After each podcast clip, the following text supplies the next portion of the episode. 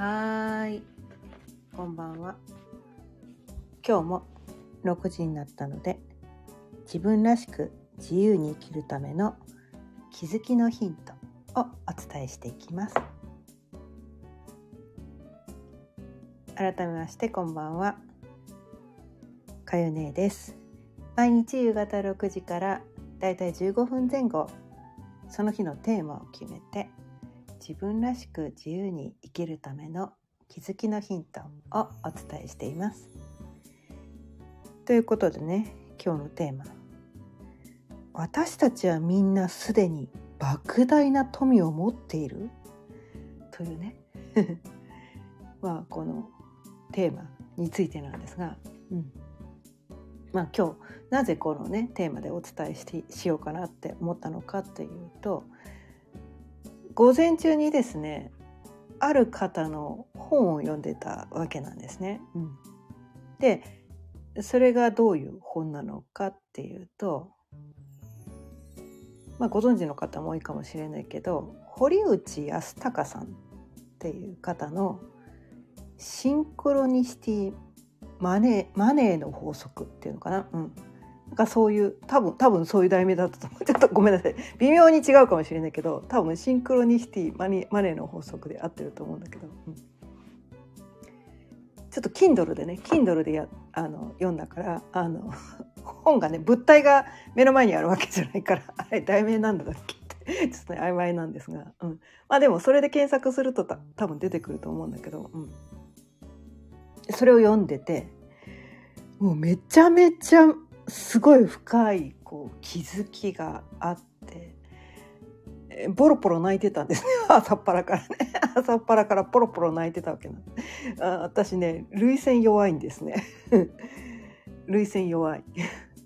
でも昔ね泣けない人だったんですよ。昔ねすごい全然泣けない人だったの。えっ、ー、とね10代20代ぐらいの時は全然泣けない人で泣けるようになったのがまあ我が子を産んだ後ですね。我が子を産んだ後。25歳の時に、まあ、第一子を産んだんですけど、うん、それ以降です。やっと泣けるようになったの。それまでなんかねなんなんなんて言ったらいいのかな。心が固まりすぎててこ凍りつきすぎていてえ泣くってどういうこと？みたいな。心が震えるってどういうこと？かえ感動って何？みたいな。なんか心が凍りつきすぎてて全然泣けない人だったのね10代からにそのね子供を産む25歳までは。こうになんつったらいいのかな？人間としては生きてたんだけどなんかこう機械みたいななんかそういう感じで心もめちゃめちゃこう閉ざして生きていたんだよねずっと。でその初めての子供が生まれてからなんだろうちょっとそこがねこうポロッとこのねこの閉じ込めていた心に隙間ができてちょっと泣けるようになってそれからこう何年も何年もかけてその固く凍りついた心を少しずつ少しずつ溶かしてきて、うん、で、まあ、数年前にね、まあ、星読みっていうのに出会って、まあ、号泣したわけなんですよ。それまでいかに私は自分の心を無視し続けていたのかと。うん、自分の心を見ずにね外側ばっかり見て自分を全く見ないで外側ばっかり意識して自分を、ま、本当に無視して生きてたんだっていうことに気づけてもう本当ごめんって もう号泣してね毎日のように号泣しながら1年ぐらいかけて星読みを学んだんだけど 毎日ボロボロ泣きながらねそれでこうやっと泣けるようになってからはもう超涙腺弱くなって すぐ泣くんですよ。ちょっとすぐ泣くっていうのね説明するのに時間食い,、ま、食いすぎましたけど。まあそんなわけで今朝もね本読みながらポロポロ泣いてたわけなんですでそこに書かれていたことはこうマネーってねお金ってことじゃないですか。お金。お金イコールこうなんていうのかな。私たち人間にとってはなくてはならないものね。こう現実世界で生きていくためにはなくてはならないものなんだけれどもそれをいわゆる現金というふうにして考えるのではなく富だと。富ね。富だと考えてみると。で富だというふうにして考えた時にお金イコール富とは限らないよと。なんかそういう内容だったんですね。で富ってこういろんな富があるぞと。ね。もうだからなんていうのかなそのどこにフォーカスするかによってもう全て富なんだよ みたいな。うん。気づいてるか気づいてないかだけでもう自分がいかに富にあふれてるのかっていうことに気づかせてもらえたんですね。うん、で特にこの日本で生きてる私たちっていうのは生まれた時からねずっと日本に生きてたりするといかにそれがこう恵まれていることなのかっていうのが気づけないんだけどでも本当は世界規模でね見てみるとそれは全然当たり前のことではなくてこのね当たり前に何ていうのかな何の不自由もなく生きていられるこの状況そのものがめちゃめちゃこう富にあふれていることなんだということなんだっていうのに気づかされたんですね。アニヤサさんこんばんは。今日も聞いてくださってありがとうございます。そう。まあ、日本ではね当たり前のようにこう蛇口をひねると水が出てくる。もうこれ世界だと当たり前のところ意外とないんですよね。しかもそれがねそのまま飲める安全な水美味しいかどうかは置いといてとりあえず置いといてねここではね。ここで置いといて。そのまま飲んだとしても別に死ぬとかね感染症にかかるとかそう危険性がない安全な水だっていうこと。でピッとねボタンピッと押すだけでそれがお湯になるみたいなね。お風呂もね当たり前に入れるみたいなね。ピッて押すだけでお湯お風呂のお湯がたまるみたいな。それも世界的な規模で言ったら全然なんだろうな。えそんなことがそんな魔法みたいなことが起こるの？みたいな。なんかそういう国もいっぱいあるわけなんですよ。それもだからそれが当たり前にあることってものすごい富なんですよね。でスマホみんな持ってるじゃないですかほぼほぼね日本に住んでる人ほぼほぼ皆さん持ってると思うんだけどまあスマホがあるっていうことのこの豊かさやばくないですか？みたいな。ね。でスイッチ一つで電気がつく。これね電気がつくってスイッチ私たちこのだからまあここねあの私宮崎に住んでるんですけどまあ私のところは幸いねライフラインに何の問題もなかったんだけれどもまあ場所によってはね停電をしたりとか水がね止まったりとかしたところもあるかもしれないんだけどその停電すると「えなんでつかないの?」って思うんだけどでもこれこの電気がね電気がスイッチもう人差し指で押すだけで電気がつくってもうだんねととんでもない富なわけなんですよこれ。当たり前なんだけどねつかないと「えなんでつかないの?」って怒るんだけど違う逆みたいな。つくことがねスイッチ人差し指でブチってやるだけで電気がつくこれだけでどんだけ富なんやみたいな。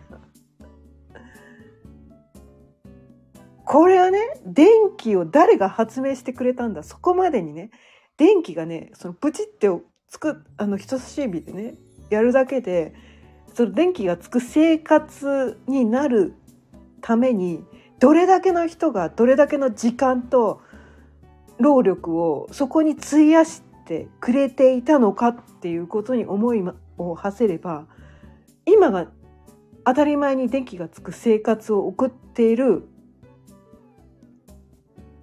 この日常がどんなにこう富にあふれているのか。っていうことをもうなんかもう もうもうなんかそれ考えてたけども私涙出てきちゃうんですけどもうありがたくてしょうがないくなりません？電気もそうです。水もそうです。ね。水道水道ね。水道。もう本当に水道管。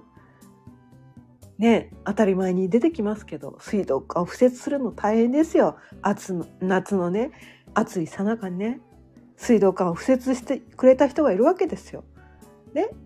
そこで異常があったら点検してくれてる人がいるわけですよ。で水道局の人が毎日ねこの安全な水を供給するために毎日毎日何かやってくれてるわけなんですよ。当たり前に感じていることが実は当たり前ではなくて全て富なんだと。ね、スーパーに行けばお金を出せば、ね、日本だと割と近所にねコンビニがある人も多いでしょうスーパーがね近所にあったりとか。でもなんかこう当たり前に買えるその商品一つ一つに対してそのまあねあのまあ生鮮食料品だったらまあ野菜とかだったらねそれ野菜一つ作るのに魔法で作ってるわけじゃないんですよね。種からね育てて。ね、でその前に土土作りからあるわけですよね。土作りがからあって。で農家さんって休みないらしいんですよどうやら。休み全然ないらしいんですね。うん。まあ、日の間でね残業とかひょっとしたらないのかもしれないけどでもねこんな天候不順だったりするとなんかこう全部ダメになっちゃったりとかなんかこうね作物大丈夫かなって言ってストレスが半端ないとかなんかそんなことを経験して私たちはねそれをね100円とかね安い値段でね買わせていただいてるえ100円でいいんですかって話なんですよ。でも私たちその100円が150円になっただけで「え高っなんで高いの？なんでこんな高いの?」とか言って文句をね言いがちなんだけどでも農家さんのその何ていうのかな。そこに対してかけてくれたエネルギーをたった100円で買えるってどんだけ富なんじゃみたいな。どんだけ私豊かなんじゃみたいな。1万円あればねどんだけ豊かな食事ができるんやみたいなね。どんだけ豊かな食材が買えるんやって話なんですよ。もう商品の一つ一つ多分ものすごくこ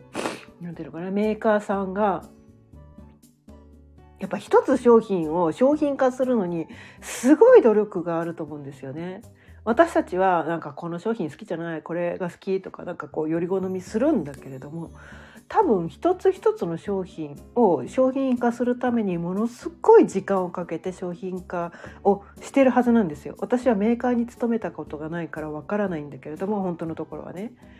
でもなんかそういうのがテーマのドラマとかたまにあるじゃないですか。だからそういうの割と好きで割と好きでその業界の裏みたいなあこうやってこの商品が作られてるんだとか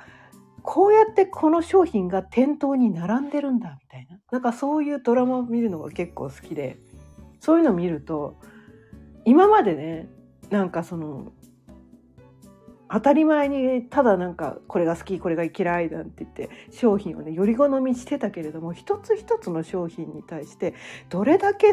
の人が関わってるのかどれだけの人がそこに対して思い入れをかけているのかっていうことがなんていうのかな垣間見れてすごいなんかねいちいち感動するわけなんですよね。うん、で私たちはそのなんていうのかなありねこう溢れんばかりの商品ね日本は溢れてるわけなんですよ。もう富の洪水なわけなんですよ。お店に行けば富の洪水があってそれをねよりどりみどり選び放題なわけなんですよ。それを結構な安いお値段で買えてるわけなんですよ。もうどんだけ豊かなんじゃんみたいな。どんだけ豊かなんじゃんみたいな。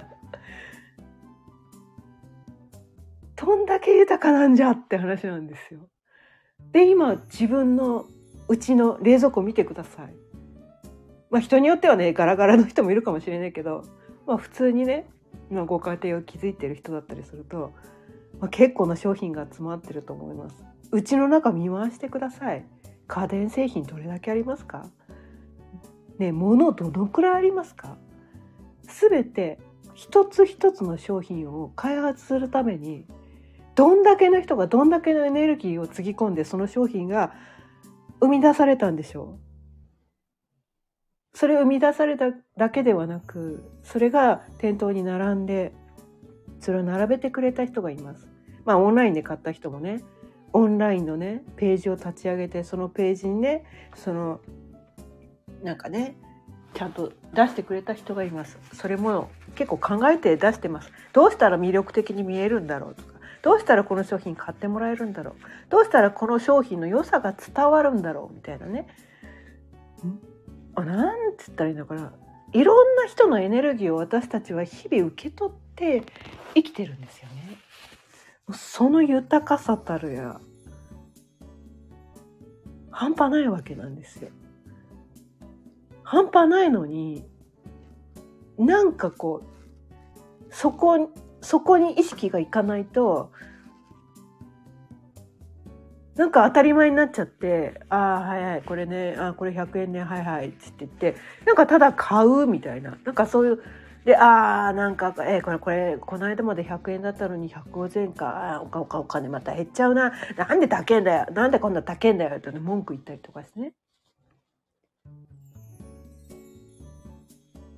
だそういうふうにして思ってしまう思ってしまいがちじゃないですか私たちって。なんだけど逆なんだと。逆なんだと。その心が貧しいんだよと。心が貧しいよね。その状態ってどうですか？心貧しくないですか？